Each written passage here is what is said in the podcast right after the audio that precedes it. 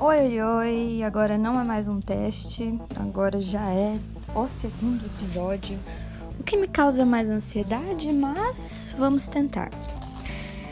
É, bom, agora esse podcast já tem um nome, esse nome ele foi dado por um grande amigo meu chamado Demétrio. O nome do podcast é Surfando nas Ideias, então a gente vai mesmo tentar fazer isso. Aí para cada um fica aí a interpretação do que, que é surfar nas ideias. É, primeiro eu queria agradecer às minhas amigas professoras, aos amigos professores que ouviram e deram sugestões valiosas. Muito obrigada. E também queria agradecer muito alguns alunos que ouviram e fizeram comentários, mandei, compartilhei pelo WhatsApp, pelos grupos das turmas, e vários vieram no privado e, e, fizeram comentários, críticas, tiraram dúvidas. Vou citar alguns nomes, espero não ter esquecido de ninguém, mas saibam que eu levei muito em consideração tudo o que vocês disseram, tá?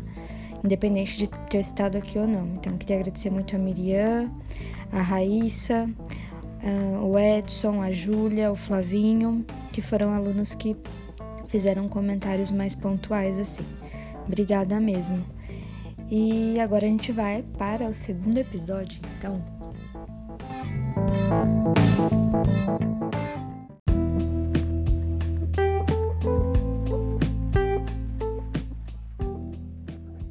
David? Oi. Nossa, até para gravar esse negócio você me enrola, você chega atrasado, tô aqui esperando um tempão. Professora Manuela, oh. assim você me expõe. Essa é a intenção mesmo, te expor. Eu também tô nervosa, não é só você. Mas a, a, dica é: seja você mesmo, que eu serei eu mesma. Nós só precisamos evitar palavrões. Certo. E é, que mais que a gente precisa evitar? Ah, coisas desnecessárias. Acho que só isso, né? Porque eu não vou saber editar direito, então só isso que a gente precisa evitar. E já peço desculpa antecipadamente aí para sua audiência, caso algum palavrão escape. É, você tem que aprender a censurar, colocar aquele barulhinho de censura, aí vai ficar legal. Não, mas eu eu não posso. Esse podcast se propõe educativo. Por que, que eu vou falar palavrão e censurar? Tá louco? Meus Às alunos não falam palavrões. não falo. Correto. Então vamos lá. Primeira coisa, ó, você está se sentindo exposto, mas pensa comigo, os meus alunos, eles também é, são expostos por mim para você. Então vocês também sabem muita coisa deles e eles nem fazem ideia de quem seja você. Pois é, já sei o nome de quase todo mundo, né? Uhum. Então, deixa eu fazer uma coisa que eu não consigo fazer direito, mas vou tentar. Primeiro, vou falar com os alunos, tá? O David, gente, ele é meu amigo há muito tempo, então essa conversa ela vai ser uma conversa mais espontânea, eu espero. Eu sei muitas das coisas que eu vou perguntar para ele, mas a intenção é que vocês ouçam a trajetória dele, porque tem muito a ver com a trajetória de muitos de vocês. Inclusive, antes de gravar, eu escrevi para alguns alunos em específico, falei, ó, oh, você vai ouvir o que eu tô gravando agora, porque eu tô fazendo esse episódio pensando em você. Então vamos lá. Primeiro, David, em que, que você é formado? Manuela, eu sou formado em bacharel em Ciências Sociais e licenciatura em Sociologia. Uhum. E qual que é a sua profissão? Atualmente eu leciono Sociologia em escola pública estadual, assim como você. Em Sumaré. Em Sumaré, isso, perfeito. Onde você se formou? Eu me formei na Unicamp, formei em 2000 e... uma formação bacharel em 2016, a licenciatura em 2017. E aí comecei a lecionar uhum. no ano seguinte, em 2018. Então, então assim que você se formou? Esse é meu terceiro ano. Isso. Fiquei um ano é, ah, trabalhando em outras coisas, né, fora da área. É, e aí esse já é meu terceiro ano, né, de, de professor. Uhum. Agora, uma pergunta mais pessoal, eu já vou te explicar por quê. Certo. Você já me imaginou fazendo um negócio assim, um podcast, uma entrevista? Olha, mano, sinceramente, não. Mas eu ouvi parte do primeiro podcast e aí eu fiquei pensando, meu, como que eu nunca pensei nessa possibilidade, né? Porque quando a gente estudava no ensino médio, não sei se você já falou isso para sua turma, né? Mas a gente estudou o ensino médio junto. E eu lembro que na hora de prestar o vestibular, uma das suas dúvidas, né, era se prestava para jornalismo. Exatamente. Uma ótima forma, né? Você está juntando aí a educação, a filosofia e com esse fazer jornalístico também, né? Muito legal. É, de uma forma um pouco ridícula, porque eu não sei fazer direito, mas tô tentando. É um né? processo, né? né? com certeza os próximos serão assim, melhores. Uhum, exatamente, por isso que eu te perguntei isso, porque eu ia te lembrar que, é, embora eu sempre tenha gostado de filosofia e tenha te dito como uma certeza, já passou pela minha cabeça fazer jornalismo e é uma coisa que me interessa. Mas vamos voltar a você então. Primeiro, fala um pouco aí de sua infância. Da minha infância, é...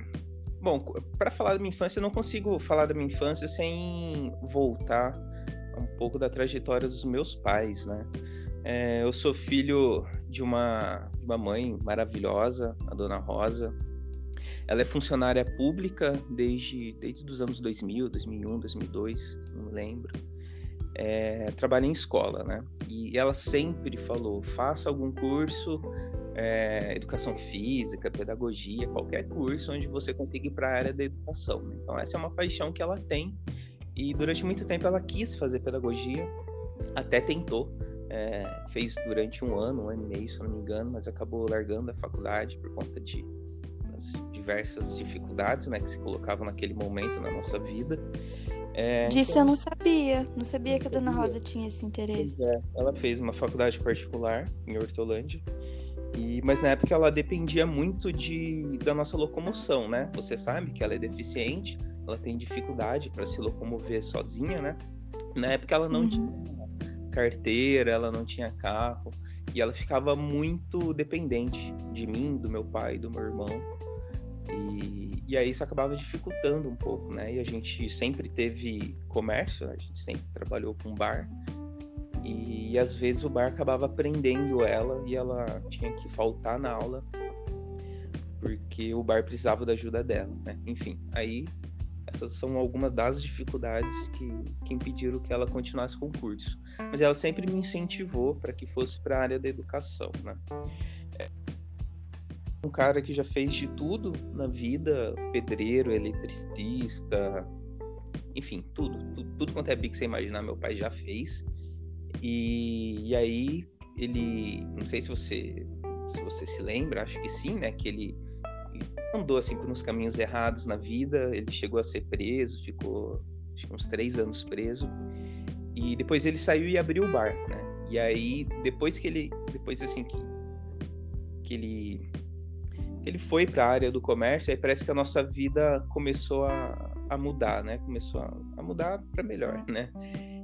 E, e aí ele ficou uns 15 anos sendo dono de bar até ele até meus pais se separarem e ele mudar de cidade e aí tá trabalhando com outra profissão agora, como zelador de, de condomínio.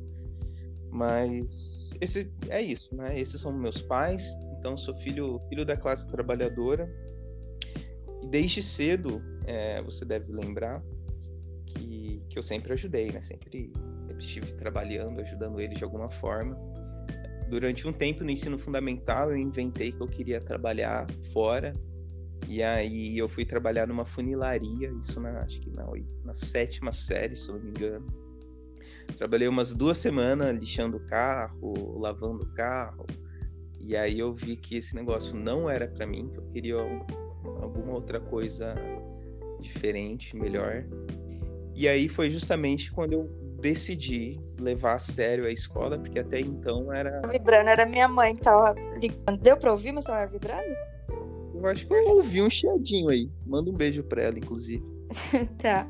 É, mas pode falar, desculpa, continua. Eu não tô, só falar, você tá falando e eu não tô concordando, porque no outro eu percebi que se eu concordo, eu corto a sua fala e aí sai minha voz. E, então eu deixo você falar à vontade e depois quando você termina eu comento, tá? tá mas eu tô assim, resumindo bastante, tá?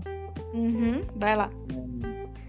Bom, aí na, assim, na passagem da sétima para oitava série, que na época era o último ano do ensino fundamental, né? Não tinha o nono é, nesse, nesse meio aí eu decidi que eu queria levar a escola um pouco mais a sério do que eu levava.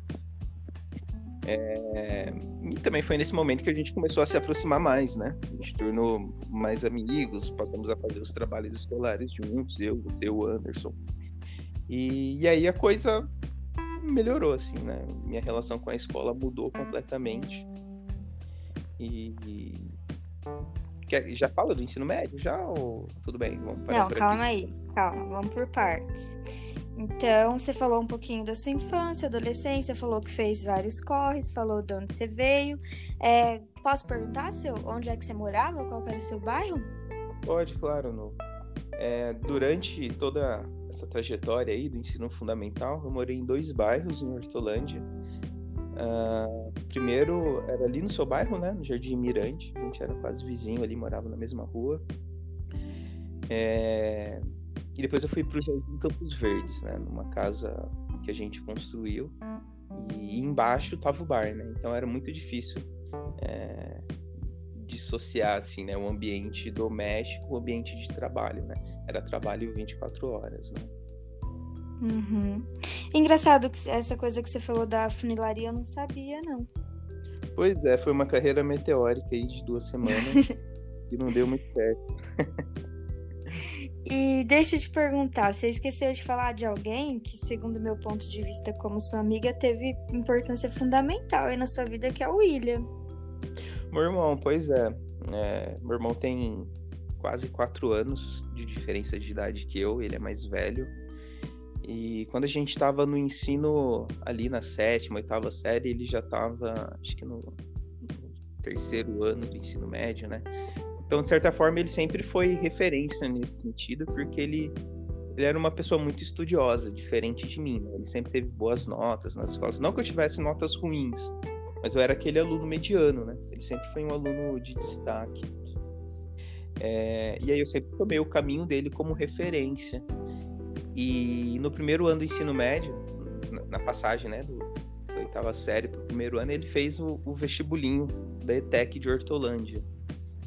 E, e aí eu tomei essa ideia para mim, né? Falei, meu, se meu irmão fez isso, eu tenho que fazer também, né? Se, se ele fez isso, é porque é bom. Eu tenho que fazer também. E aí foi, foi esse estalo que me deu, né?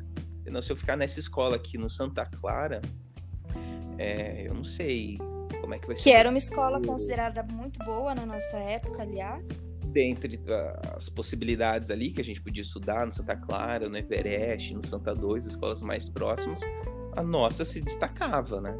Se destacava uhum. um pouco pela rigidez, né? A gente tinha essa ideia. é, mas eu acho que não era... só também. Eu acho que nós tínhamos também bons professores, sim. É, acho que olhando no geral nós tivemos bons professores é, não faltavam professores. Era uma escola que eu lembro também que se destacava no que diz respeito a índices, assim. Então, sei lá, no Saresp eu lembro que era uma escola que também ficava bem colocada naquela época, né? Mas lógico, tinha é, vários. Engraçado, eu não vários... tenho essa, essa percepção que você tem. para você ver o valor que eu dava à escola como era diferente. Para mim era uma escola pública, normal, tinha bagunça. Eu não olhava para essas coisas boas, sabe? Para mim a escola era Sim, mas eu também aprendi a olhar para isso depois, quando eu tava lá, eu não tinha essa noção. Eu tive essa curiosidade para ir para olhar o, os índices da escola. Hoje eu sei que ela é muito boa. Mas então não mais. Não mais, olha só.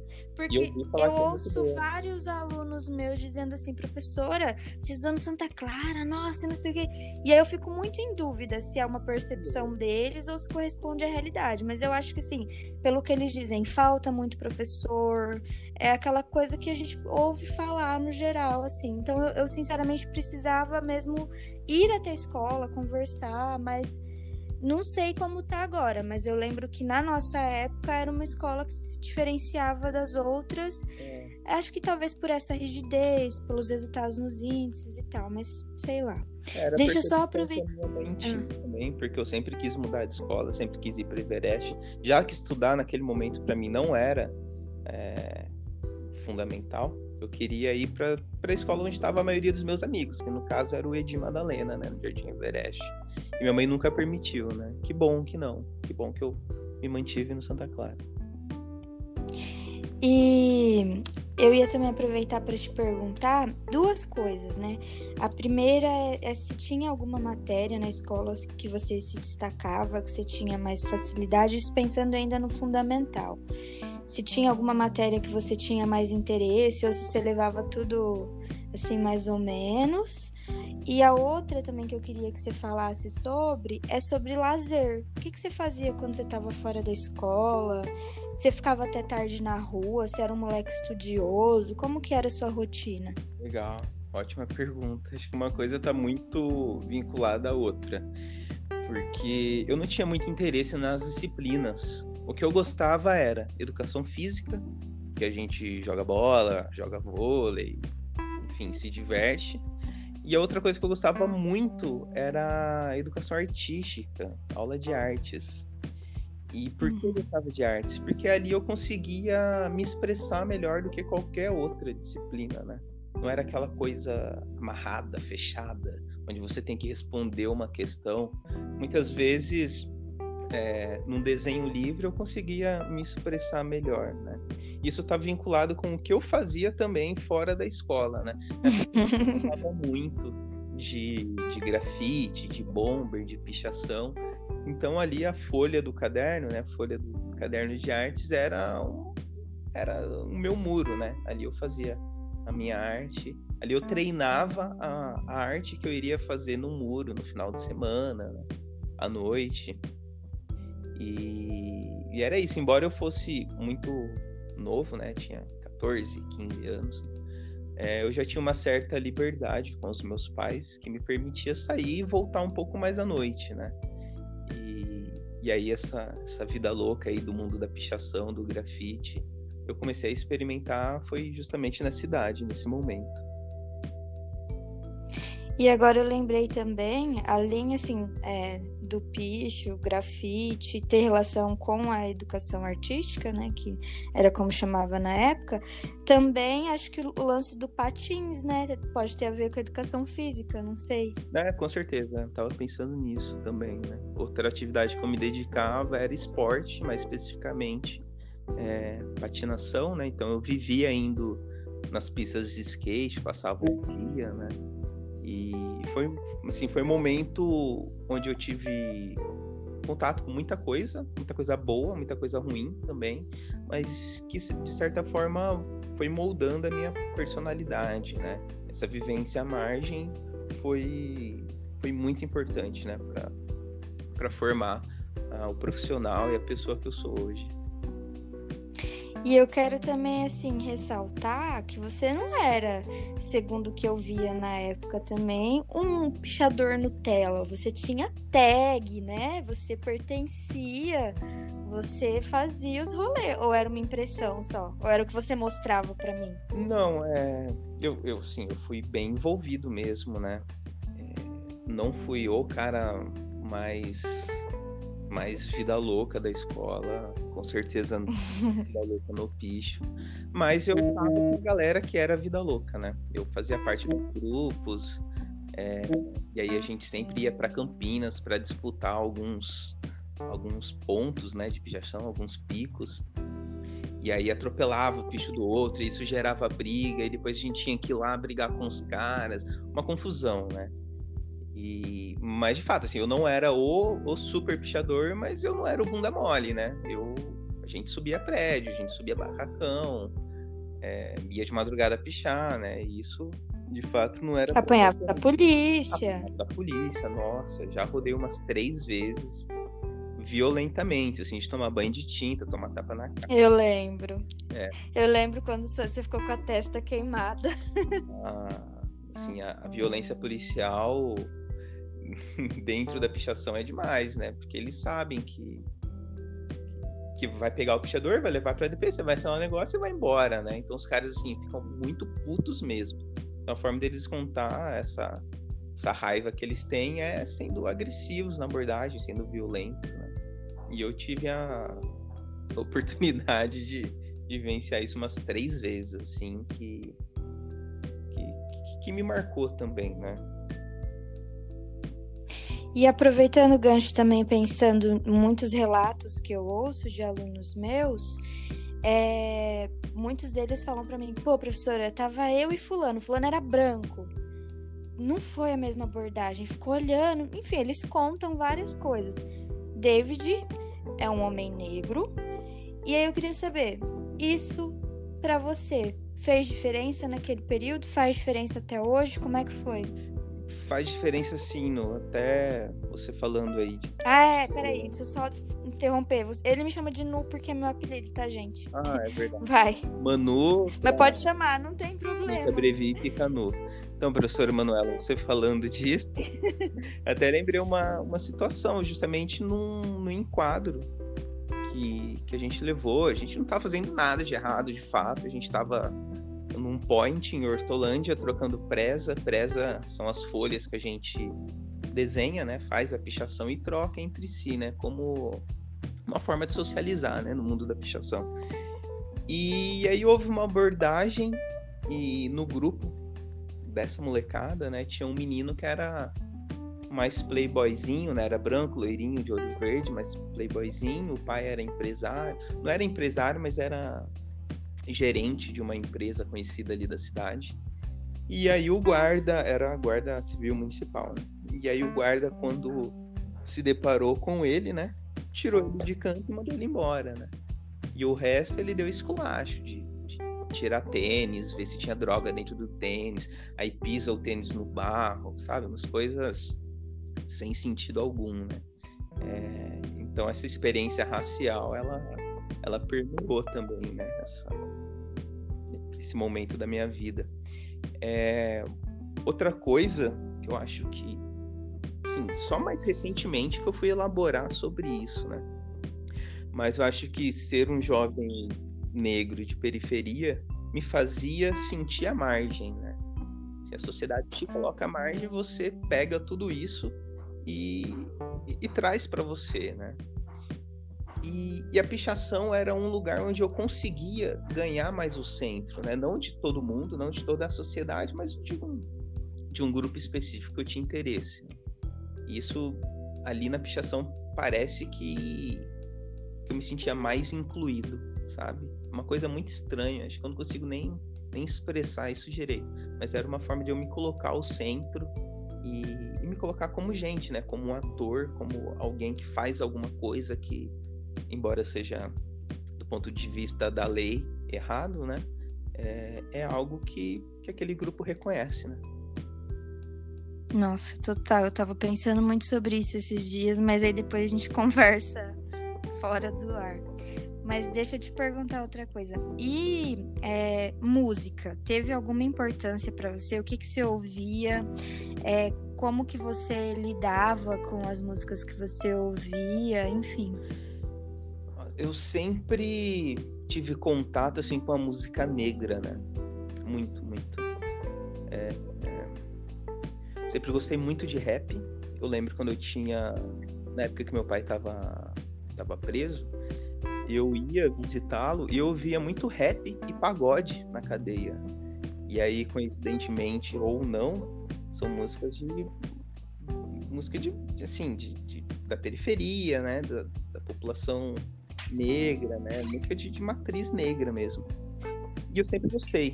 É, menos de pagode, mas muito mais de rap. E aí quando meu pai sai da cadeia, ele volta a morar com a gente em casa. Ele, ele percebe que eu tô ouvindo rap. E naquela época, isso era 98, 99. Foi quando o Racionais MCs começou a ascender, né? E em 2000, 2001, se eu não me engano, ele lança o principal álbum, né, que dá, coloca ele num, num, cenário nacional, internacional. É, nesse momento, é, eu ouvia muito rap. Eu ouvia espaço rap, fazia gravação em fita para ouvir depois, como não tinha. Não tinha CD, né? Não tinha essas coisas, pendrive, internet. Então era assim que a gente ouvia. E meu pai, ele se irritava muito com isso. Ele se incomodava muito com que eu ouvisse, eu e meu irmão ouvindo rap, porque para ele, rap era música de bandido. Porque dentro da cadeia ele ouvia muito. Então, já que ele tinha tido essa experiência marcante, negativa, ele queria afastar o máximo eu e meu irmão desse universo. Então, uma forma que ele via para afastar a gente de todo de tudo isso que ele viveu era proibindo a gente de ouvir rap. E aí a gente tinha que ouvir rap escondido, ouvia baixinho, ouvia escondido dele.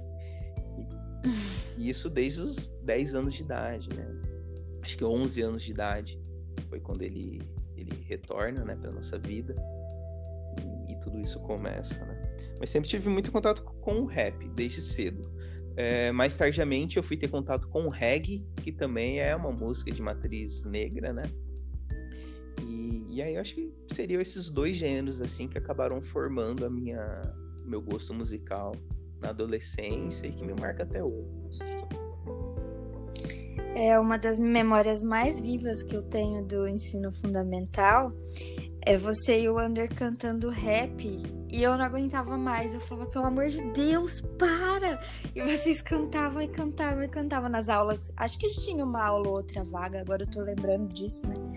E aí vocês cantavam demais. E assim, você também teve muita importância para mim, para eu começar. Assim, eu já conhecia rap porque eu ouvia 105 FM, eu até comentei isso com você esses dias, que eu ouvia com o Adri, com a E, mas você e o Under que me, me trouxeram rap de verdade para eu conhecer.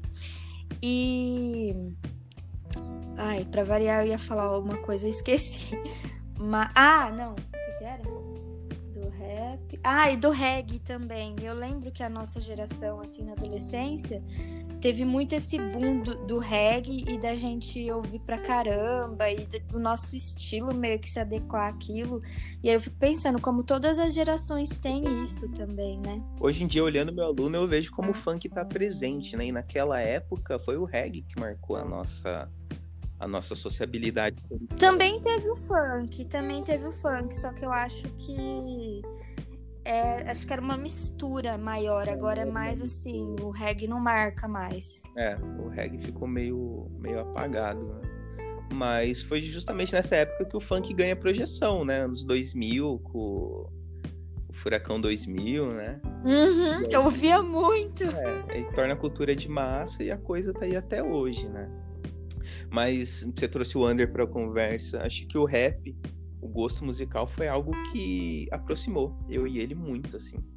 Foi, foi fundamental para a gente construir esse laço é, desde, desde, sei lá, uns 15 anos já tem isso, mano? Acho que uns 15 anos, né? E até hoje, né? É. Aham. Uhum. 15, é, acho que uns 15. E isso que eu ia te perguntar, né? Aproveitando que você tá falando do Under, amizades em geral, como que foi para você? Como é que foi essa, essa mudança de, de núcleo da novela na escola? Porque num período você tava num lugar, depois você tava em outro lugar, mesmo posição na sala de aula, assim, como foi isso? É, então, é... eu lembro, assim, eu não era o aluno do fundão, mas eu circulava bem no fundão, né? É, e eu não era o aluno. Bem demais, bem demais. Vamos falar real, porque o David, ele tem, assim, agora eu vou te expor mesmo, ele tem uma, uma característica muito assim de. Como que eu vou falar isso? De uma forma ponderada. Ele é muito charmoso. Então ele circula muito bem entre os lugares. Ele é carismático, as pessoas querem estar perto dele. Então ele ele era muito querido por todos, assim. As meninas queriam estar muito perto dele, né? Essa é a sua percepção, né? Não sei se eu concordo. Não é a minha percepção, David. Essa é a realidade. Aí os alunos vão falar, Mas olha a professora lá. chavecando entrevistado. Olha que absurdo. Eu não tô te chavecando, idiota. Eu tô fa... Olha, eu tô falando Você a falou realidade. palavrão, professora. Não pode. Primeiro, não foi um palavrão, foi só também uma constatação. Você tá sendo idiota agora. Essa intimidade a gente tem. Mas assim, não, é sério, eu Qual acho que você tinha esse é, esse perfil, assim, de, de transitar bem ali. E você era um, um, menino, assim, que era querido pelas meninas. E os meninos, eles queriam muito, assim, ser você em vários sentidos também. Eu acho que você é, aliás, parecido até com um aluno meu específico, que ele vai se identificar disser isso. Você ditava algumas coisas também ali. Você tinha muita voz na sala de aula. É, voz assim, para puxar a bagunça, pra então, disso que eu tô falando. É, assim, eu sempre tive essa sorte mesmo, essa, não sei se habilidade, eu sempre tive essa sorte de conseguir circular em diversos grupos, né? Então, na hora da bagunça, na maior parte do tempo, eu tava lá com a molecada do fundo, mas aí tinha algum trabalho que eu queria fazer, aí eu ia pra, pra galera da frente, né? E aí, onde tava você, onde tava o Under, né? Não na frente, mas assim, mais ao meio, né? E. Enfim, qual que era a pergunta mesmo? Nossa, a gente falou tanta coisa. Em relação às suas amizades, ah, assim, como você transitava, como você mudou de núcleo. Porque, de fato, assim, no, no ensino fundamental, eu me lembro que você. Eu também não lembro como foi a nossa aproximação. Mas eu lembro que você ficou muito é, próximo de mim e que a gente ficava ali juntos naquela melação e que nesse momento, assim, você ficou mais centrado. Pelo menos ali dentro da sala de aula, você fazia as coisas e você acha que deu uma amadurecida também nesse período. Foi uma né? tomada de consciência muito importante, Manu, muito importante. E nesse processo, você e o Ander foram fundamentais para que eu conseguisse fazer essa mudança radical de postura, de até mesmo assim abrir mão de algumas amizades que, assim, que me faziam mal, na real, né? É, e, e, olhar para algumas outras coisas é, que eu não, não tinha o costume de olhar, né? Então, toda essa amizade mais carinhosa, mais afetiva, de, de, parceria, sabe? Foi com você e com o Anderson que eu encontrei, né? O, o grupo da bagunça era o grupo da festa, da curtição, da pichação, de uso de drogas, embora eu, eu nunca fui adepto, né, a esse adepto como a molecada era, né, de, assim, de sétima, oitava. O pessoal uhum. já fazia uso de drogas, uso abusivo, né? E assim, pesado, pesado é, pesado. E eu tava com essa galera, mas eu não era, eu não era aquilo, né? Tanto que, assim, nesse momento eu jamais experimentei droga, nem me passou pela cabeça fumar maconha, que era a droga que eles usavam, né? Lança. Lança, é, lança. Mas assim, eu nunca, nunca tive assim tão, tão inserido nisso, né? Eles faziam rolês para usar droga na casa da molecada, e nesses rolês eu não ia, eu não me sentia confortável. Eu sentia que, eu, de certa forma, eu estava traindo a confiança da minha mãe, do meu pai, né? Eu ainda tinha uma coisa assim com a, com a minha família, né? Um, um amor que, que eu ainda tenho, claro, mas nesse momento da curtição parece que a gente esquece um pouco isso, né? Das pessoas que estão ali pro nosso bem. E a gente só pensa na zoeira, né?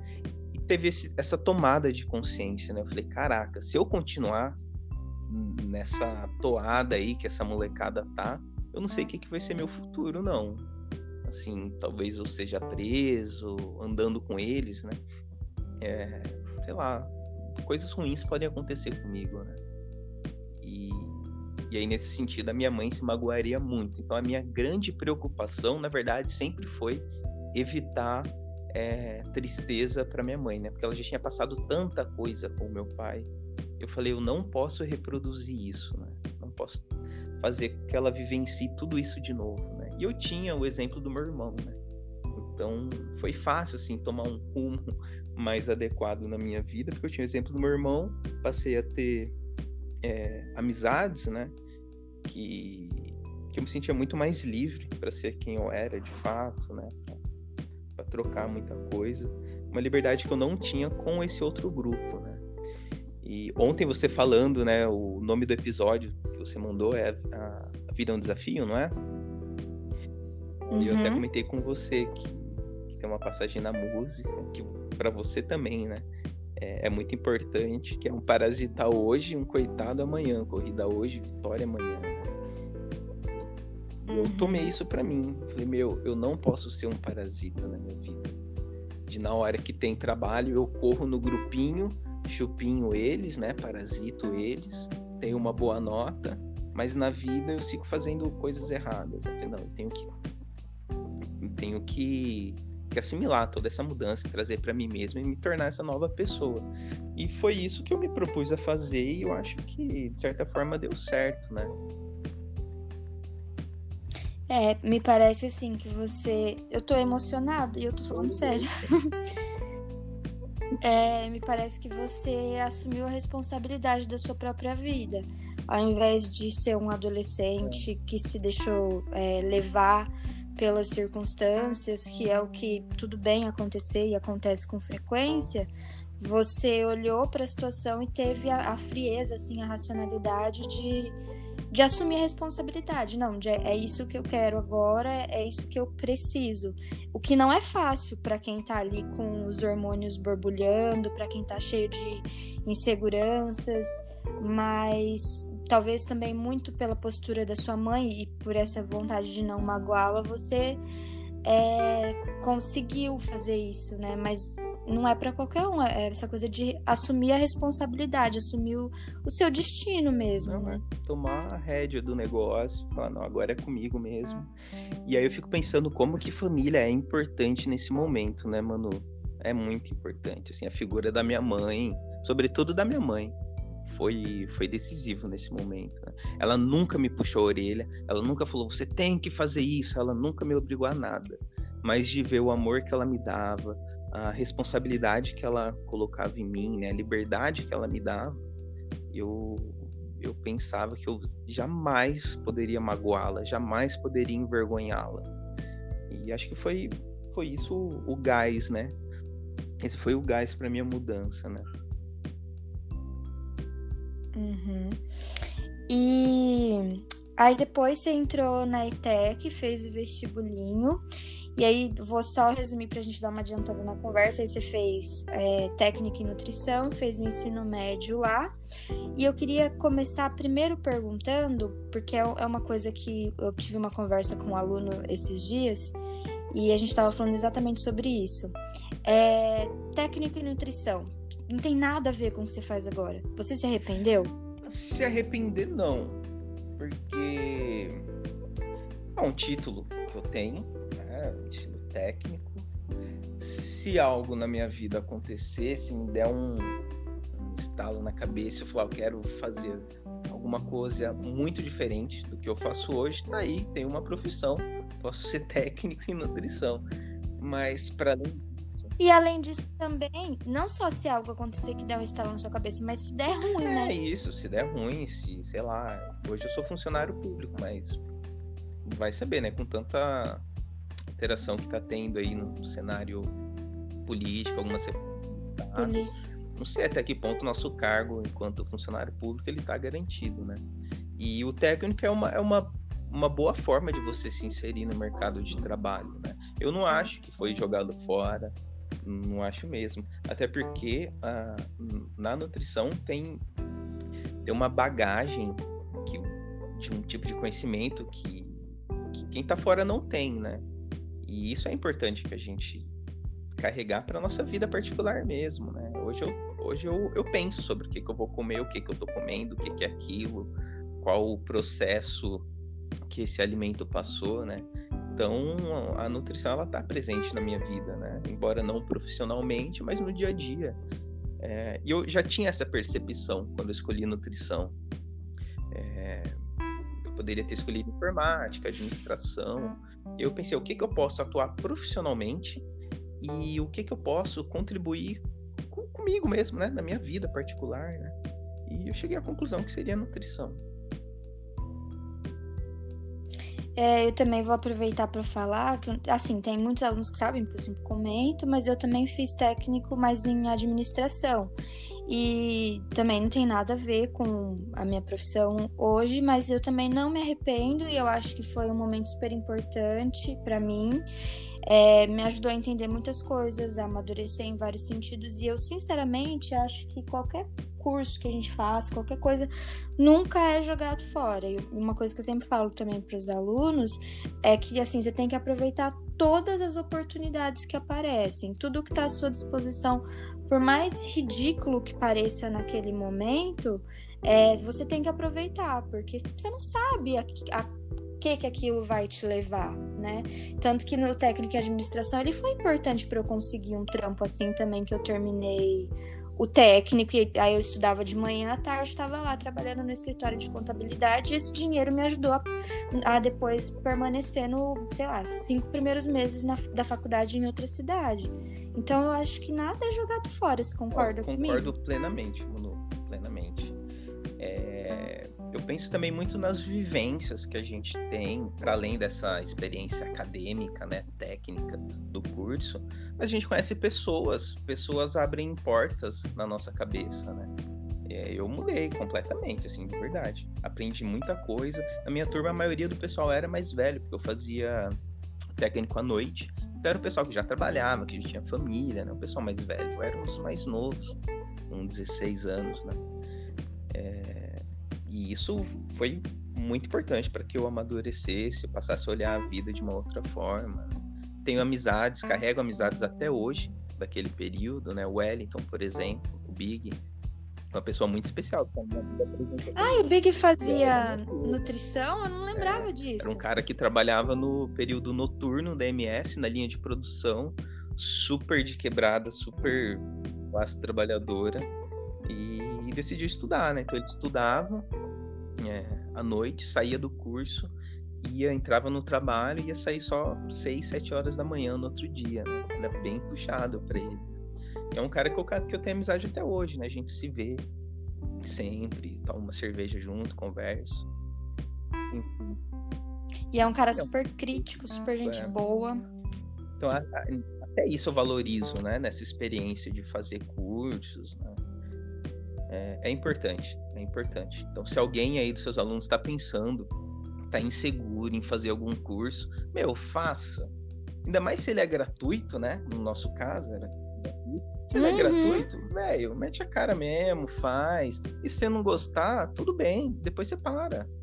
Ninguém vai, ninguém vai te julgar por isso, né? Se, o que você viu Na verdade, sim, né? Na, Na verdade, verdade muita gente julga. Mas meu, encara isso, né? Encara essas decisões, é a sua vida, é a sua decisão. E você faz o que você achar que é melhor para você, né? Então mete a cara, se não for sua cara mesmo, você simplesmente sai, né? Eu conheço um, um cara aí que desistiu recentemente pois do é. curso e por pois várias é, razões, assim, ele me contou. E, ah, não, não, tô falando do. Ah, de um aluno. de mim. Não. Carapuça que ele desistiu do. É, ele desistiu do, do curso técnico, né? De um curso na ETEC ele tava inseguro e tal, falou várias coisas. Mas assim, ele realmente percebeu que não era dele ali, não era o que ele queria naquele momento, estava fazendo mal para ele. Então é diferente também. Às vezes você, você tá fazendo uma. Não deu. Se a coisa tá fazendo mal para você, sai fora, simples. É, eu tive essa conversa com ele assim e, e vamos ver. Eu, eu não sei se eu te contei, mas também off depois eu conto o resultado da desistência dele.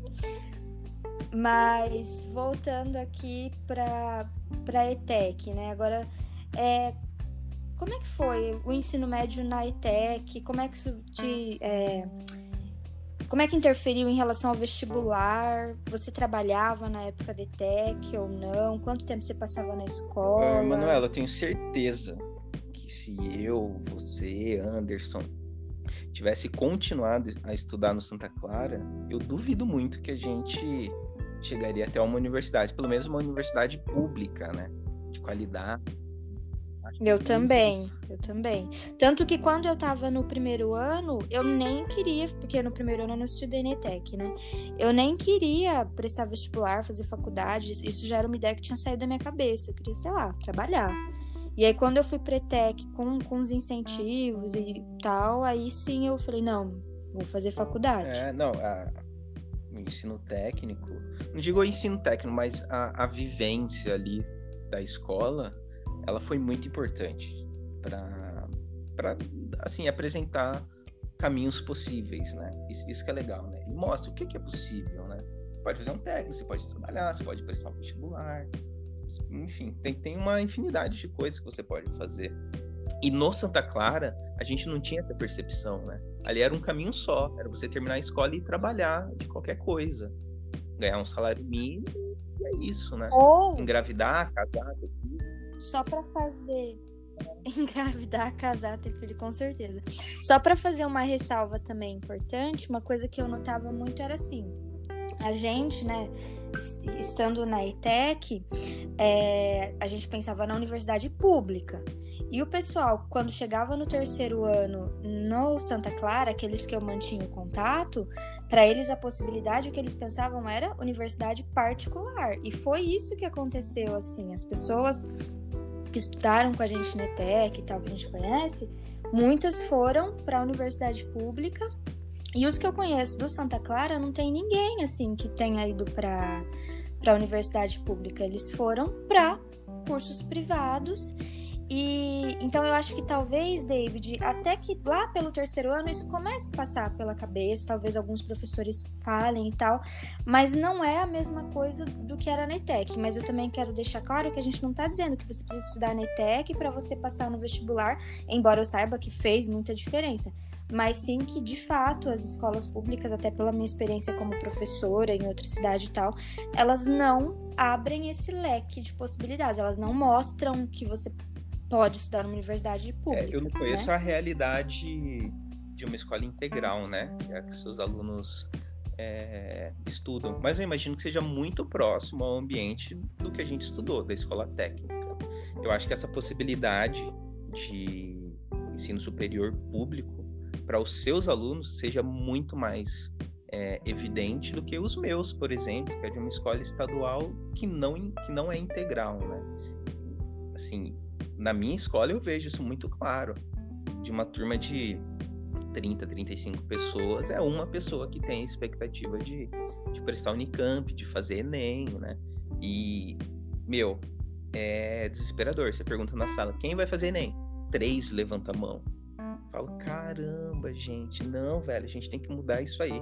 E por mais que eu fale, fale, fale, chega no final do ano, esse três virou seis, sabe? Parece que não, porque você é um falando, né? Agora, por exemplo, na integral, eu não tô sozinha falando sobre vestibular, sobre Enem. Tem outros professores que têm essa pegada também. E assim, eu vou aproveitar também para até te contar e falar que eu tô muito contente, porque eu tenho. Assim, é, tem vários alunos que entraram na faculdade, tem vários que estão trabalhando, mas duas, assim, me deixaram muito feliz pessoalmente, que é uma que sempre foi muito estudiosa, uma aluna chamada Letícia, que entrou em pedagogia na Unicamp. E tem uma aluna chamada Ingrid, que foi fazer sociais Olha, lá em Marília. Aí, Letícia, Ingrid, tudo nosso, humanas, é isso aí, meu. Da hora. Parabéns, menina. Eu vou mandar esse podcast para elas e, e, vou falar que eu citei elas. Mas assim, tem outros também que estão fazendo outras coisas. Tem uma molecada que está muito empenhada em procurar emprego, que é o que a, a realidade deles exige agora. É, eu tenho alunos que passaram nas né, primeiras fases e tal. E aí eu queria falar disso. Não sei se você quer falar mais alguma coisa de tech. vamos quer? adiantar o assunto, porque a gente já está se estendendo. Já tá longo, né? É, deixa eu te perguntar, como é que é, você fez o vestibular? Você fez cursinho? Você é, se dedicou a estudar? Como era a concorrência? Sua primeira opção era sociais? Tá. Como foi isso? É, uma coisa legal de falar é que assim que eu terminei o curso de nutrição, é, acho que demorou. Depois eu fui fazer estágio, tal, que era estágio obrigatório. E coincidiu esse momento de eu estar prestando o vestibular e me chegar uma oferta de emprego. É, o meu estágio eu fiz numa, numa cozinha industrial de um hotel em Campinas, e aí eu vi que a área de nutrição é, assim, dentro da cozinha não era muito minha cara, né? Então eu tinha um, um, um certo fetiche com a área é, médica, né? Pensando nutrição, alimentação, área clínica. E, e aí, por sorte, uma professora, eu também tive essa sorte de, de ter professores e professoras que gostavam muito de mim, que viam uma, uma, algum tipo de promessa ali, não sei o que eles enxergavam, mas é, acontece que essa professora coisa que eu faço com muito aluno e que eu sei que eles devem, por um lado, é gostar, mas por outro, eles devem ficar putos comigo, porque, tipo, o que que essa louca me enche tanto saco e manda eu estudar? Mas a gente vê algumas a coisas. A posição de professor te permite isso, né? Sacar algumas coisas que, que às vezes nem a pessoa tá percebendo, né? E essa professora viu e falou: olha, uhum. eu trabalho em um, em um hospital, né? Era Beneficência Portuguesa, em Campinas, um hospital referente. E tem uma vaga de técnico e eu queria que você fosse trabalhar lá comigo, né? Ela é nutricionista e eu técnico. E foi justamente no momento que estava esperando o resultado do vestibular, né? E, e aí o resultado do vestibular foi positivo e eu não fui, né? Eu perdi essa oportunidade de, de trabalhar na área do técnico. Não sei o que seria da minha vida se eu tivesse aceitado, mas a escolha que eu fiz foi pelo ensino superior, né? Mas enfim, é, isso para dizer que até o técnico que eu fazia sem muita expectativa de trabalhar, de repente me cai um, um, assim, uma vaga de emprego no meu colo, sem eu fazer muita coisa, né? Então isso acontece, né? É, esse de sorte acontece mesmo, uhum. né? Embora a gente não procure, de repente aparece alguma coisa, uma oportunidade, e vai de você querer abraçar ou não. Mas na época de prestar o vestibular, é... eu lembro que a gente teve muita conversa nessa época, eu, você, o Anderson, todo mundo era de humanas, né? Muito engraçado. Toda a nossa galerinha foi para a área de humanas, para a área de educação. A gente não sabia bem o que a gente queria, né? Eu, por exemplo, sabia que era humanas, mas eu pensava, cheguei a pensar também em jornalismo, em geografia, em ciências sociais, em administração pública, é, em filosofia, né? Tanto que eu acabei prestando vestibular para tudo isso, praticamente. E e aí eu fiz a escolha pela administração pública. Uma escolha muito. É, uh -uh. é, é. Na, uh a administração pública. Na época era gestão de políticas públicas, né? Eu sei mais da sua então, história do que você mesmo. Eu não acredito nisso. oh, meu Deus! Você colocou como primeira opção. Isso, era sociais. isso que eu ia falar, exatamente. Na verdade, a administração pública era a minha segunda opção. A primeira era ciências sociais, né? Então eu tinha um carinho muito grande por um professor de geografia, o Joãozinho. E, e aí no terceiro, no segundo, acho que a gente só teve aula com ele no terceiro ano, né? No terceiro ano eu, eu despertou esse amor pelas humanas, pelas ciências sociais, porque até então eu capengava meio que em tudo, né? E aí no terceiro ano eu falei, caraca, o Joãozinho é uma pessoa massa, eu admiro ele demais, muito coerente, muito politizado, e eu quero ser um Joãozinho, sabe? E bom, vou prestar geografia, vou prestar ciências sociais. Entre essas duas, prefiro ciências sociais. E aí me inscrevi na Unicamp, primeira opção, ciências sociais, e segunda opção, administração pública. E aí eu fiz a opção pela administração pública é, de uma forma muito pragmática, né? Eu, eu sei que o mercado de trabalho para cientista social, para filosofia, de certa forma, ele é restrito e para administração pública isso me daria uma possibilidade de atuar é, na área privada, né? É, então eu falei, bom, na primeira deixo o meu sonho ali, ciências sociais, e na segunda deixo uma coisa mais mais pé no chão, né, mais pragmática, que era administração pública. E aí eu prestei o Enem também. É, na época eu me inscrevi. O Enem eu consegui filosofia na faculdade rural, na Federal Rural do Rio de Janeiro. Nossa, é, não lembrava passei em filosofia disso. na primeira chamada. Não fui não. Na época eu tava, era 2010, 2009, né? Já era 2010, né? Quando saiu o resultado, quando saiu o resultado fevereiro de 2010. É, olhando a ocupação do Rio de. Janeiro, lá na, na favela Morro do Alemão. Não sei se você lembra, tava passando na TV todo dia, né? O exército, polícia militar, uhum. invadindo o morro. E aí eu, eu, eu, morria de medo, né? Pô, Rio de Janeiro, violência tal. E aí eu já meio que excluí a filosofia, né? É, e aí eu consegui bolsa também pro Uni em geografia. É, na Unip. Onde? É, eu prestei a USP Geografia, mas não passei. É, prestei o vestibular social da Pontifícia Universidade Católica de Campinas, né? A PUC Campinas, a PUC. PUC. E aí na PUC eu consegui é, Ciências Sociais.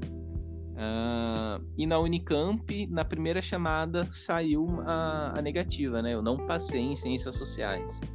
E aí dessas do que estava colocado entre geografia para Uni na PUC, é, filosofia no Rio de Janeiro e qualquer outro e ciências sociais na PUC, eu decidi ir para PUC porque era é uma privada, é uma boa universidade privada e era ciências sociais, era o curso que eu queria. Né? E enquanto isso, a, a, rolou a primeira chamada do Unicamp, eu não passei, rolou a segunda, rolou a terceira. E aí só na quarta chamada é, que eu fui passar. E fui passar na segunda opção, que era administração pública, né? gestão de políticas públicas. E aí eu fiz a opção. Então eu estudei duas semanas em ciências sociais na PUC, até sair a quarta chamada da Unicamp. Aí eu aceitei a vaga na Unicamp e fui estudar administração pública. Tem uma parte dessa história que você está esquecendo Qual? que é muito importante. Qual? Ah, é... Penso. É, você. Você. Euzinho. É, você tem parte nisso, né? Você tem um dedo eu. nisso. Porque quando saiu a. Porque se não Na verdade, duas eu... pessoas. Primeiro, a Aline, que estudou com a gente, que foi fazer psicologia. Ela me avisou. Ai, mas tem calma, que tirar o meu mérito, Calma né? lá. Com certeza. Calma lá. Uh, primeiro, a Aline me falou que na segunda chamada eu deveria manifestar interesse para permanecer nas próximas chamadas. E aí nisso uma galera não sabe disso e roda, né? Aí eu fui lá no site da Convest, manifestei interesse, aí eu segui na terceira, na quarta chamada, até ser aprovado. Mas eu não sabia disso. E a Aline me avisou tá ali, falou, meu, uhum. faz isso, porque ela também estava passando por esse processo, né? Aí eu fui e manifestei interesse. Só que eu era meio desligado, né? Eu não tinha computador. Eu lembro que quando você falou para mim que eu tinha passado, e aí esse é seu mérito, né? Você falou para mim, ó, oh, você passou, viu? Saiu a lista. É, eu não tinha computador, né? lembro que eu fui até a Lan House para ver. É, então, assim, de fato, eu não, eu não, era muito ligado, eu não sabia data, eu não me atentava, né? Eu ainda era bem, bem meninão, assim.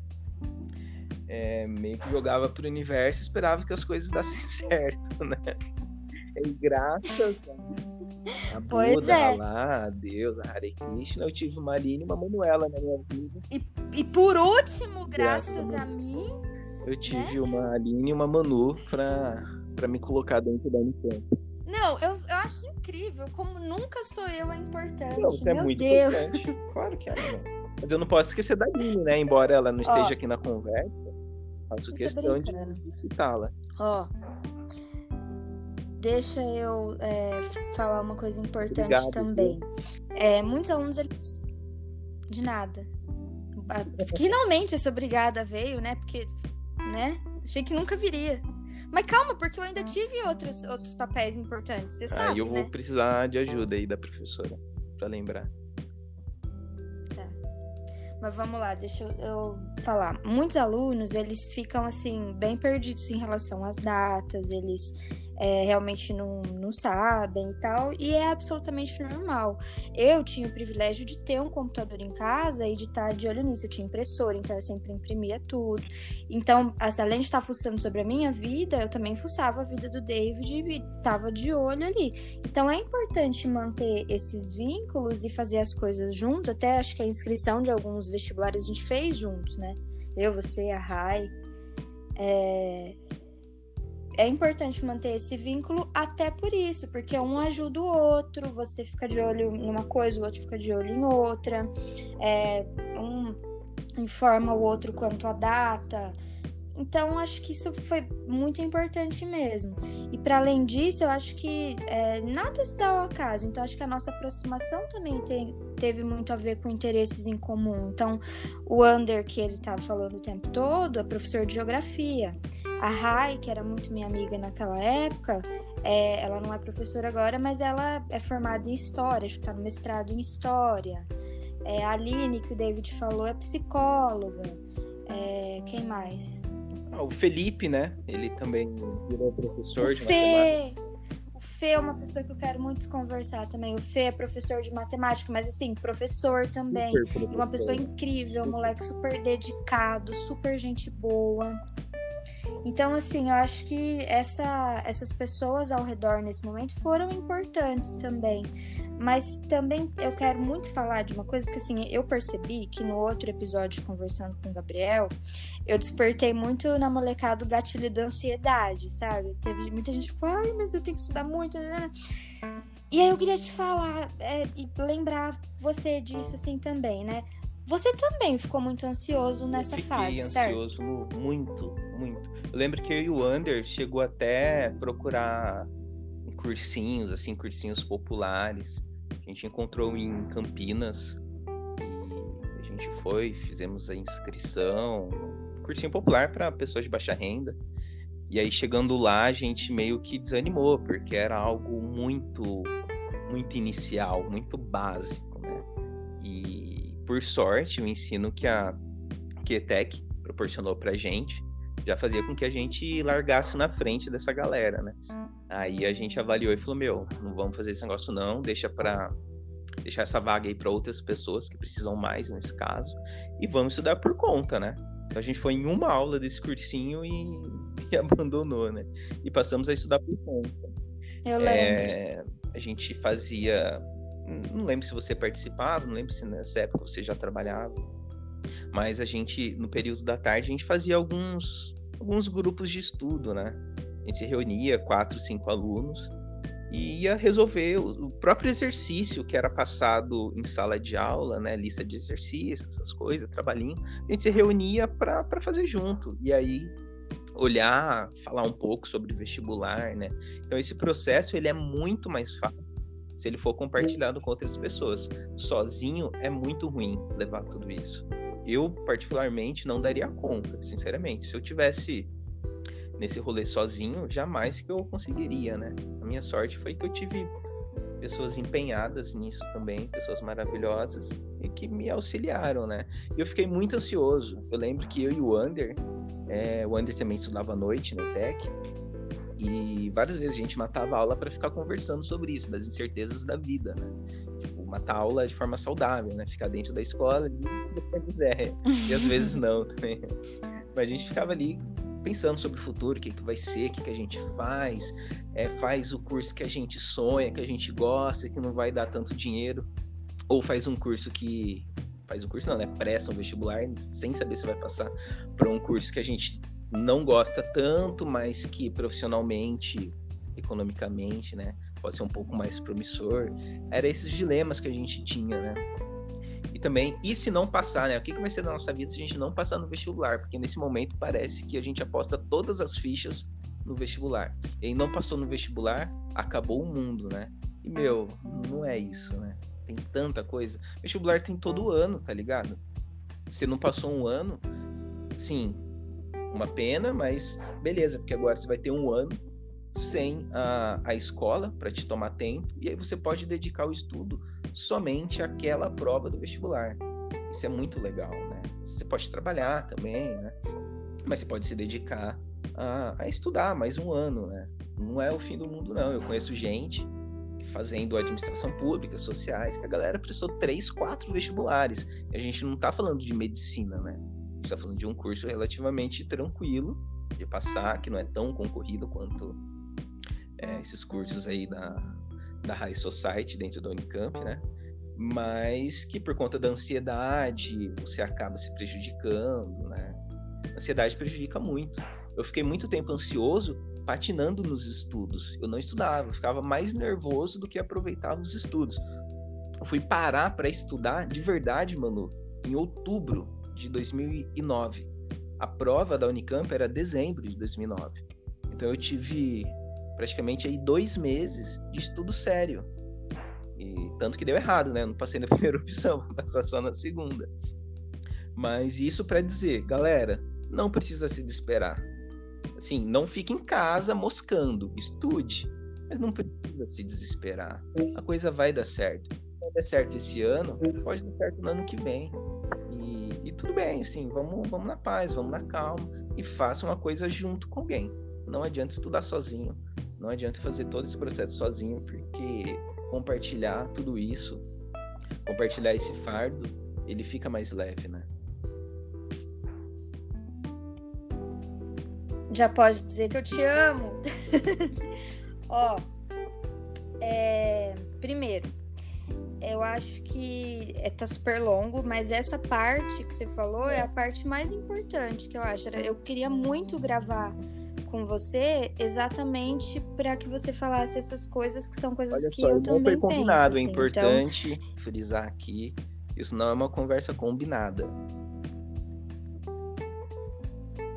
não, é, eu não falei que era pra você falar disso. Eu falei que tava me incomodando. Eu, eu tenho a sensação que eu tô despertando o gatilho da ansiedade.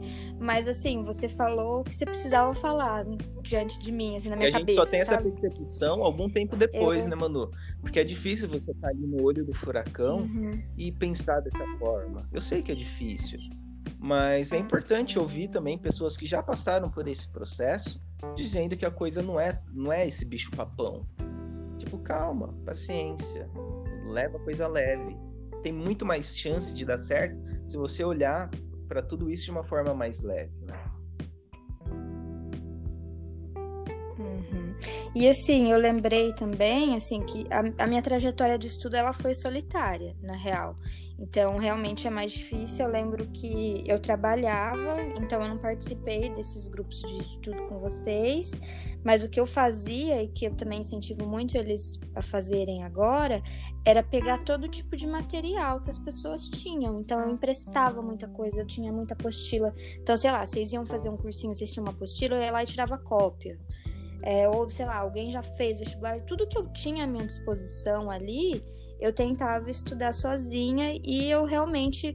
E assim, é, passei, mas química, sei nada, sei nada de química É, até hoje. Isso é sabe? importante falar, falar pra molecada. né? Você não precisa É. saber tudo de tudo. Você É, não De pode algumas zerar. coisas basta você saber o mínimo pra você não Perfeito. Zerar. Eu em química acho que eu tirei tipo 0.5, sabe? De seis questões com Eu A e B, também. eu devo ter acertado uma, duas alternativas, né? Não é nem a questão inteira. Assim, é, é o mínimo. É você olhar para química, por exemplo, é você olhar para a questão e saber pelo menos a fórmula que você tem que colocar ali. O corretor ele vai considerar isso. Não importa se você errou Uhum. o processo da fórmula, o processo de cálculo. Mas ele sabe que você sabe que ali é aquela fórmula. Isso já é ponto, né? Isso já é considerado. Isso na segunda fase, né? Que é dissertativa, né? É, a gente não tá dizendo que ninguém é, assim, ah, não tem que se dedicar. Não, óbvio que tem que se dedicar. Óbvio que tem que ter um projeto de vida. Óbvio que você tem que criar uma rotina de estudos, que você tem que aproveitar as oportunidades, que você tem que ter interesse, tem que ter convicção. Óbvio. No entanto, não adianta se desesperar e colocar a ansiedade. Óbvio também não é uma coisa que a gente escolhe, né? Mas assim, colocar a ansiedade em primeiro plano é pedir pra se paralisar que é o que o David está falando. Muito tempo você fica só se martirizando, tentando entender o que está acontecendo com você, ao invés de agir. Quando o mais importante ali, exatamente para deixar de sentir angústia, é, agir. Eu né? me preocupo muito com os meus alunos, né? E pensando aqui nessa conversa com os seus alunos que trabalham e que não têm tanto tempo para se dedicar ao estudo, né? Na época eu trabalhava, mas era um trabalho é, no bar com a minha família, né? Então era flexível. Tem gente que não tem essa flexibilidade. E, e aí eu acho que essa galera sofre ainda mais, né? Porque fala, poxa, eu tô trabalhando, não vou conseguir estudar direito, não vou passar no vestibular, vou seguir trabalhando. E tipo, cara, vai ser mais difícil. Saiba disso, vai ser mais difícil. Mas não é impossível. Não é assim, não é impossível. Exato. Se você tem duas horas para estudar no final de semana, meu, senta e faça o melhor proveito que você puder fazer dessas duas horas que seja, né? Se você puder estudar mais, estude. Mas que seja uma hora, duas horas, aproveite essas horinhas, essa meia hora que você tenha durante o dia para estudar de fato, né? Isso faz diferença. É pouco, mas faz diferença sim. E deixa eu te perguntar, é... bom, agora a gente tem poucos assuntos assim para finalizar, então eu não vou tomar muito mais seu tempo, tá?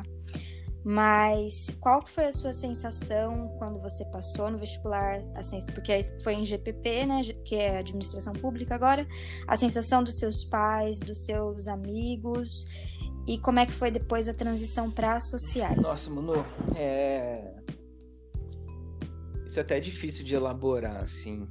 Eu nunca parei para pensar muito sobre esse momento da minha vida, mas faz parte, né? Acho que é importante.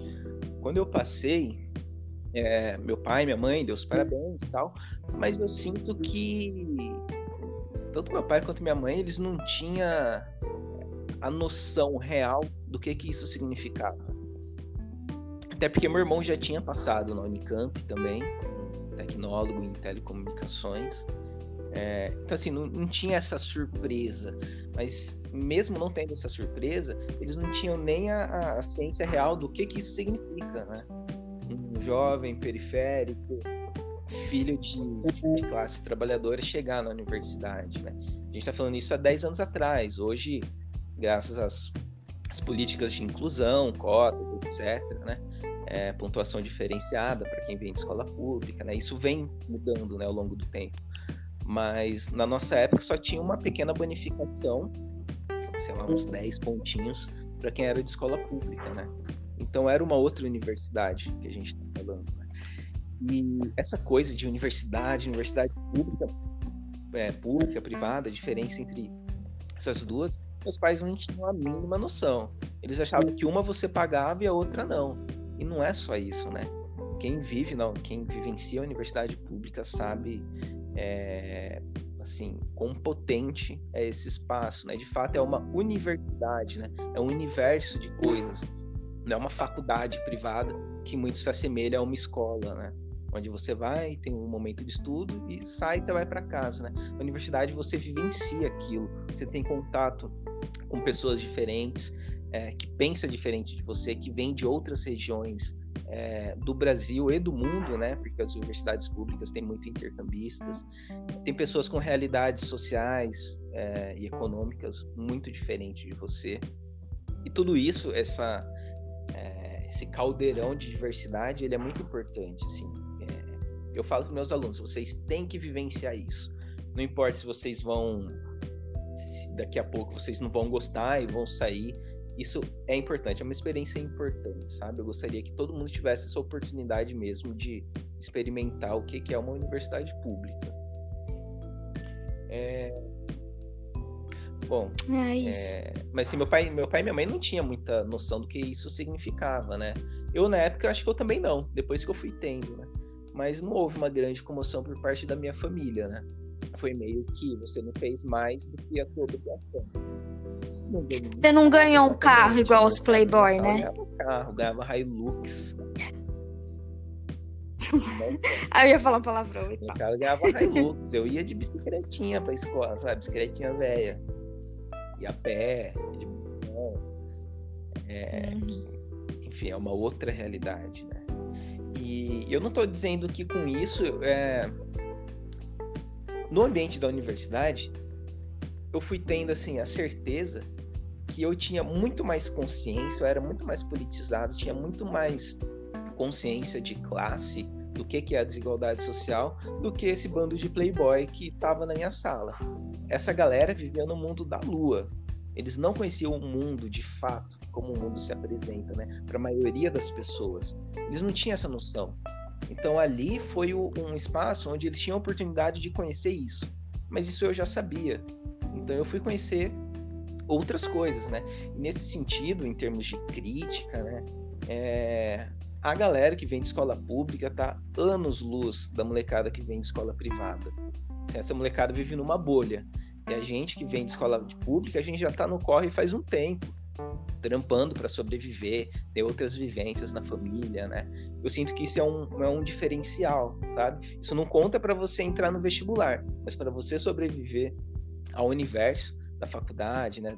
Privada também, universidades públicas, isso é muito importante, né? É um diferencial que a gente tem e que eles não têm.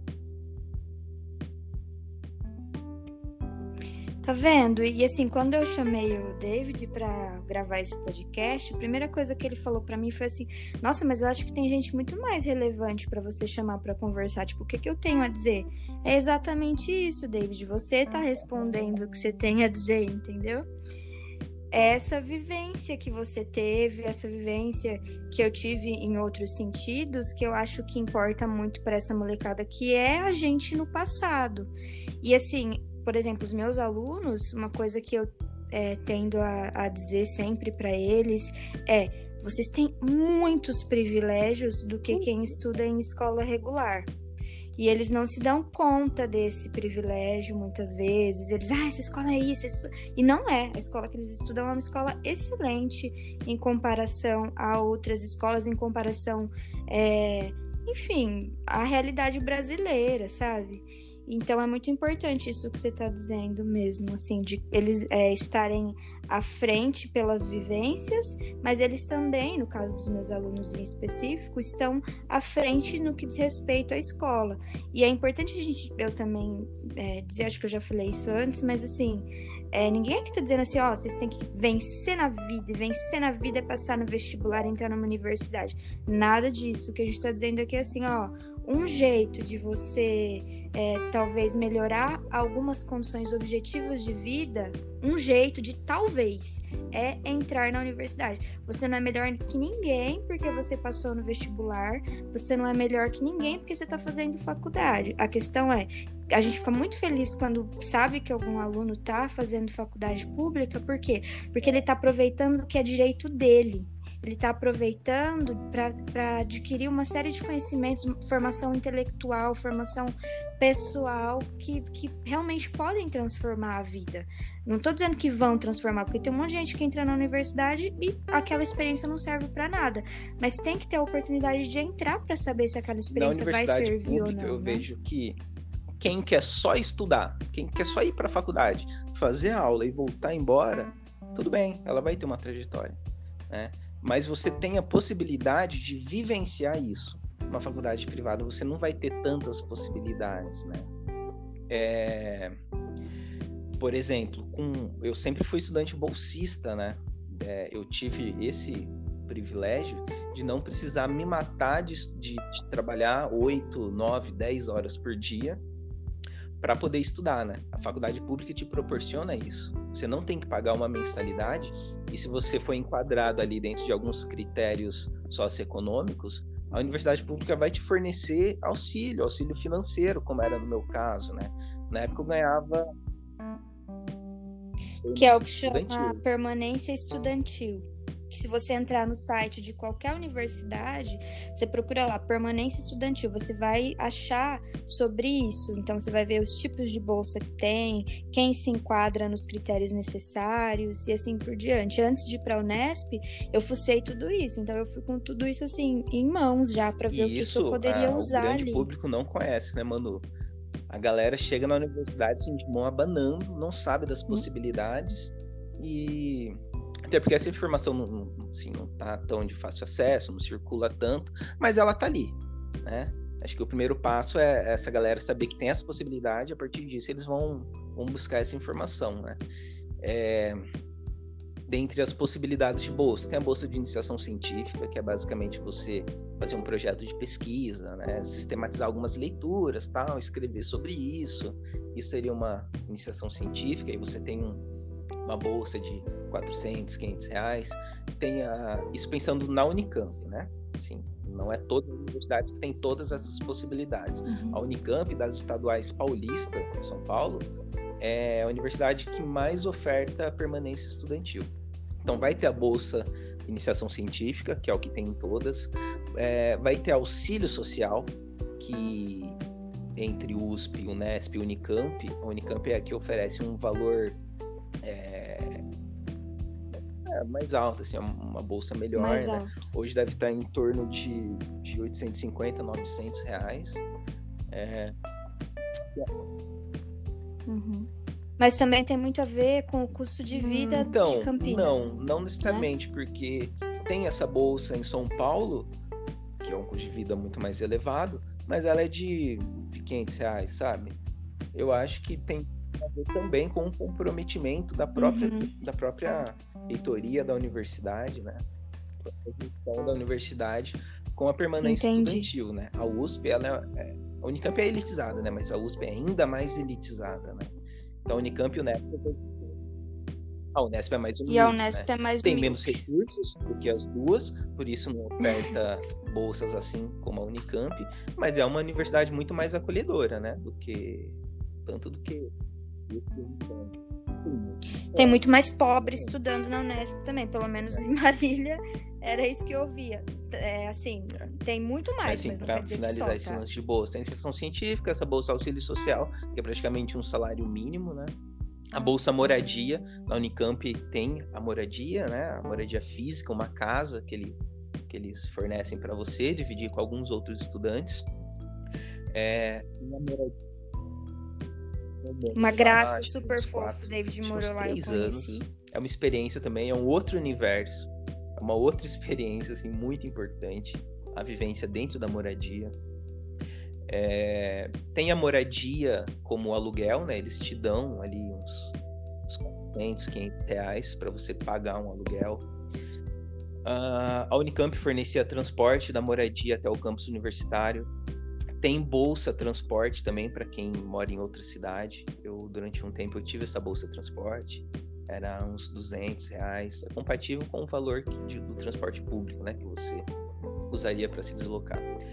Ah, tem alimentação também. Unicamp hoje oferece café da manhã, almoço e janta. Né? Então eu tive esse privilégio de todo o tempo que eu estive estudando na graduação, isso significa dois anos de administração pública, mais cinco anos de ciências sociais, eu tive acesso a praticamente todas essas bolsas, né? Então eu só estudava, né? Só como se fosse pouca coisa, né? Não. É, eu só estudava, mas eu tinha a, a moradia, eu tinha auxílio social, eu tinha alimentação, né? E aí eu sempre trago essa experiência para os alunos e falo, galera, em que lugar, assim, do, do Brasil, né? Talvez até do mundo, não sei. É, você pode estudar uma universidade de qualidade, ter acesso ao ensino assim de, de muita qualidade e ter esse tipo de oportunidade, sabe? A gente vindo de, de, de classe baixa, né? Onde a gente pode é, experienciar isso, né? Tipo, meu, Unicamp tá aqui do lado, sabe? A gente tem que olhar para esse espaço como espaço nosso, né?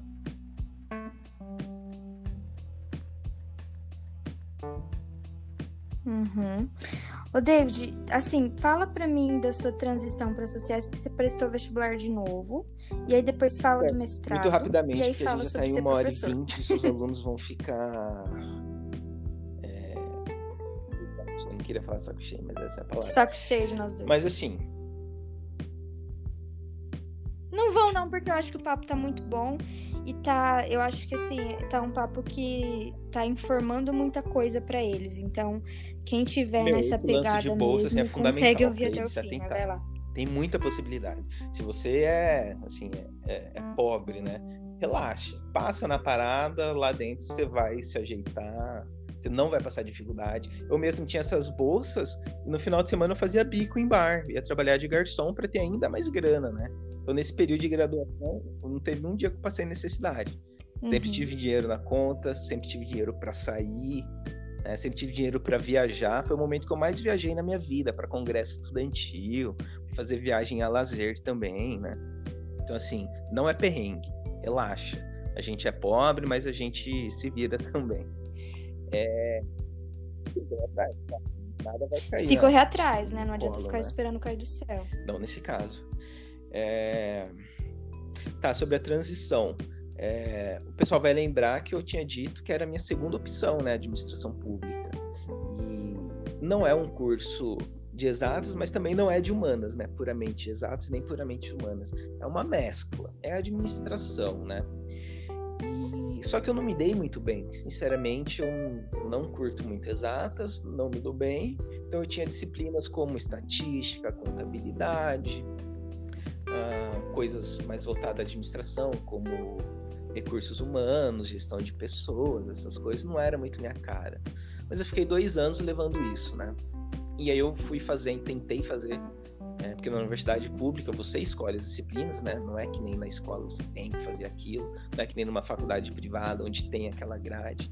Na pública você pode, assim, moldando é, a sua formação. E aí eu fui fazendo a maioria das disciplinas que eram de humanas, né? E aí eu me senti super bem. Mas chegou um tempo, um momento, onde só sobrou as disciplinas que eu considerava perrengue. Matemática 1, matemática 2, cálculo 1, estatística. Eu falei, meu. E aí eu tentei até fazer algumas dessas disciplinas, mas não fluía. E, e aí eu me martirizava muito, né? Eu ficava pensando, puta, eu sou burro, nossa, que, que falha que eu fui, por que, que eu não dei mais valor na escola, no ensino médio, porque tem coisa aqui que eu já deveria saber que eu não sei, né? Então eu tinha muita dificuldade, né? E aí eu entrei em parafuso, entrei em crise, falei, meu, vou prestar o vestibular de novo. E aí me inscrevi no vestibular, eu lembro que era o último dia de inscrição, eu falei, meu, eu vou vou pagar essa taxa aí mesmo, eu lembro na época, 120 reais, vou pagar esse negócio, vou meter a cara e vamos ver o que que dá. E deu certo. E aí eu prestei ciências sociais. Né? E aí deu certo. E aí eu entrei na primeira chamada, passei super bem colocado. Isso já tinha um ano, não, já tinha dois anos, né, que eu não estudava conteúdo do ensino médio. Mas, assim, consegui passar, né? É, dois anos sem estudar nada de ensino médio, sem estudar nada do conteúdo do vestibular, mas eu era um, um outro David, já era uma outra pessoa muito mais tranquila. Eu sabia que já era possível, porque eu já tinha passado uma vez. E aí eu não fiquei ansioso, não fiquei nervoso, não fiquei me cobrando tanto. Eu só fiz a prova e deu certo, sabe? Isso foi um alívio enorme. E aí eu mudei de curso, né? Saí de gestão de políticas públicas, e fazer o que eu queria de fato, que era ciências sociais. E ali eu me encontrei, mano. É incrível, assim, esse sentimento que eu carregava de que na administração eu não era capaz, que eu era burro. Nas ciências sociais, eu fui percebendo que eu era muito inteligente e que eu fazia as coisas, inclusive, sem dedicar tanto esforço. E eu me dava bem. Eu fazia Uh, produzia bons textos, eu tinha um bom ritmo de leitura, sem que aquilo fosse massacrante para mim. Então o segredo é justamente esse, você o, o que que você tem afinidade e apostar nisso. Isso faz muita diferença. E aí a forma como eu me via, né, enquanto estudante de ensino superior, ela mudou completamente. Ali eu me via como uma pessoa muito capaz. Durante todo o curso tem um certo ranqueamento, né, é, que a gente chama de CR que é não sei o que lá, é, de rendimento. Coeficiente de rendimento, né? Eu sempre Coeficiente mantive o terceiro e quarto da turma. Tô falando de uma turma com ah, Era olha. segunda. E assim, a gente está falando de, de um espaço que tem muita gente que vem de escola privada, né? Gente que já tem outra formação. Tinha muita gente ali que já era segunda formação assim, eu sempre me mantive com, com boas uhum. notas, né? Sempre consegui é, estar é, um tanto à frente da turma, né? E sem muito esforço, sem me martirizar, sem me cobrar muito, né? Então foi um processo muito mais leve. Eu ia fazer o que eu de fato queria do que eu fazer aquilo que me daria um talvez um retorno financeiro maior, mas que eu não tinha tanta afinidade com aquilo.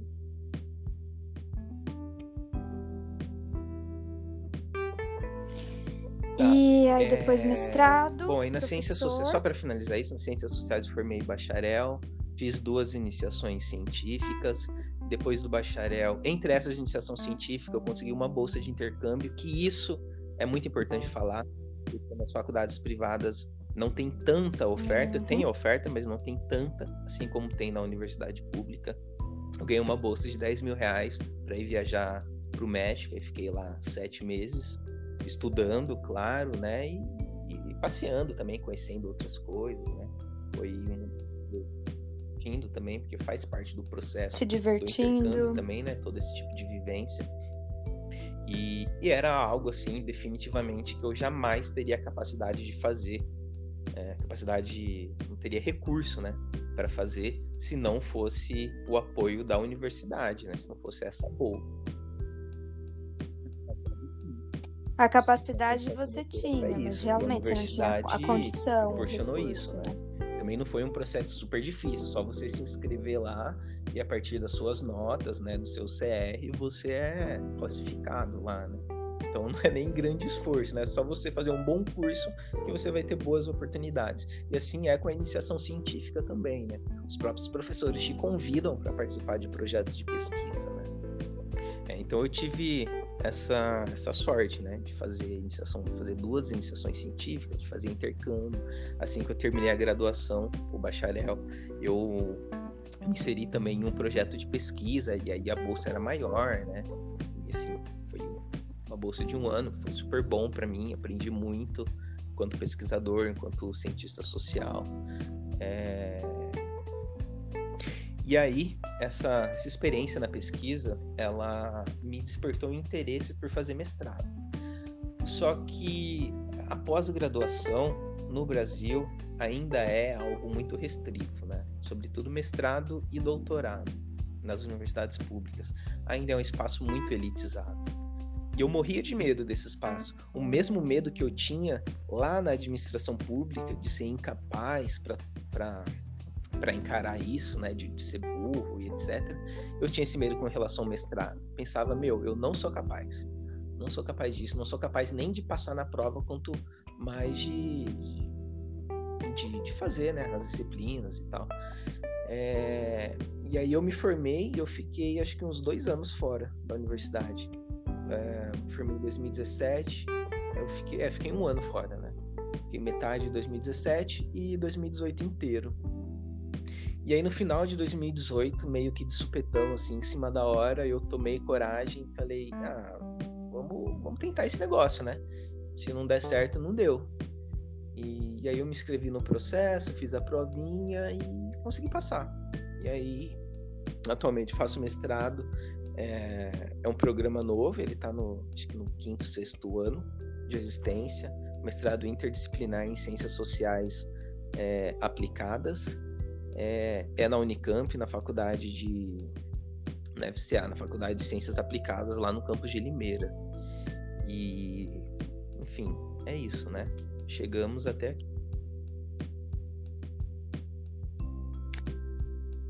E tem alguma coisa que você queira falar tem, sobre assim, que eu não é... te perguntei? Mas com relação ao mestrado, né? É... Foi uma experiência importante ter acesso a isso, eu consegui aproveitar, mas sim consegui aproveitar o que era possível, aprendi muito. Mas eu também, aos poucos, eu fui percebendo que, que o mestrado não é a única possibilidade também não. Então, é, retomando, né, alguns algumas ideias que eu tinha no passado, né, o que, que eu gosto, o que, que eu quero fazer da minha vida. Atualmente eu tenho repensado um pouco esse lance do mestrado. Sinceramente, não sei se é vida acadêmica que eu quero seguir, então não tenho certeza se eu vou concluir isso. E tenho inclusive pensado em fazer uma outra graduação. Né? Isso para mostrar que a coisa ela não é um caminho Entendi. único, né? Sem é volta. bom. É um processo de ida e vindas diz que tá tudo uhum. bem, né? A gente vai experimentando, a gente vai vivenciando e vai vendo aquilo que mais tem a nossa cara.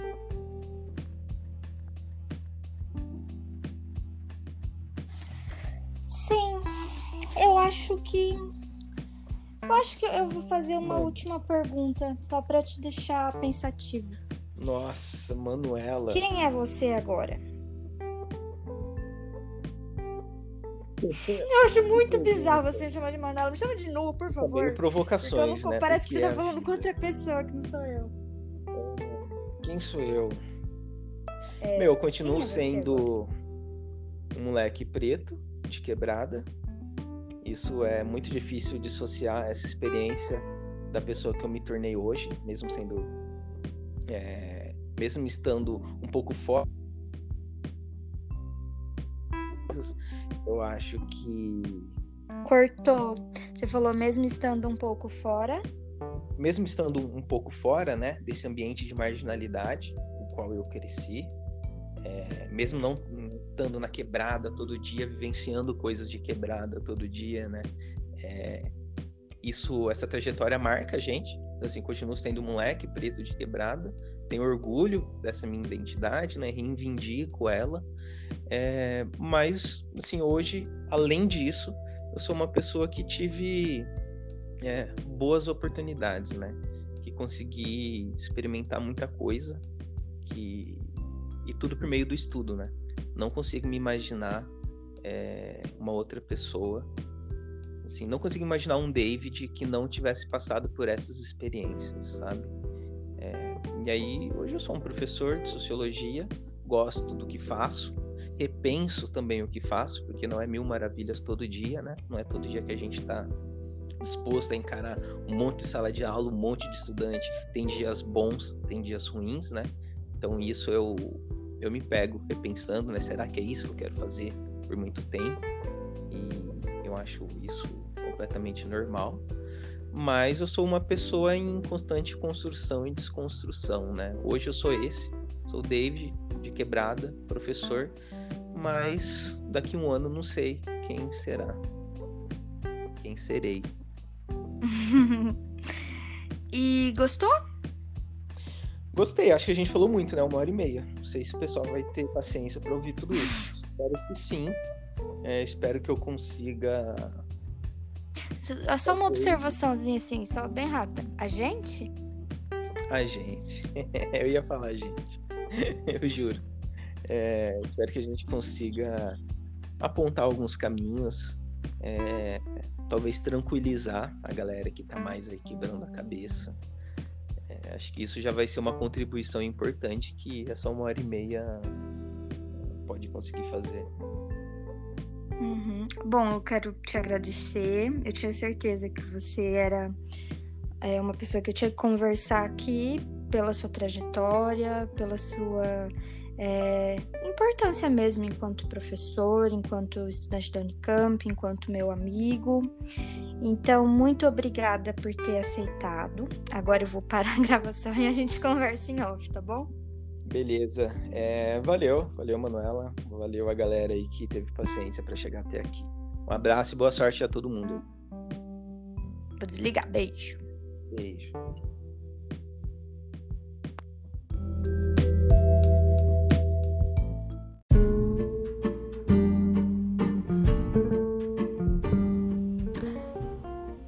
Essa foi a minha conversa com o David. Eu espero que vocês tenham gostado. Eu sei, eu sei que ficou muito longa. No entanto, como eu disse, não tem como é, reduzir uma trajetória de tanto, tanta dedicação, é, tanto esforço a, alguns minutos só. Tudo bem, eu poderia dividir o episódio no meio, mas eu pensei que se eu dividisse no meio, talvez ainda não tivesse o mesmo gás que o episódio inteiro de uma vez. Para mandar, para compartilhar é mais fácil um episódio só com uma pessoa. Pretendo fazer mais, estou empolgada, gostei, quero que vocês ouçam. Quero mandar um beijo para o Samuel, para o Miguel, para o Bruno, que é meu ex-aluno e para Jennifer, que foram pessoas que ouviram, que fizeram seus comentários. E bom, um beijão para todo mundo que ouviu e até breve.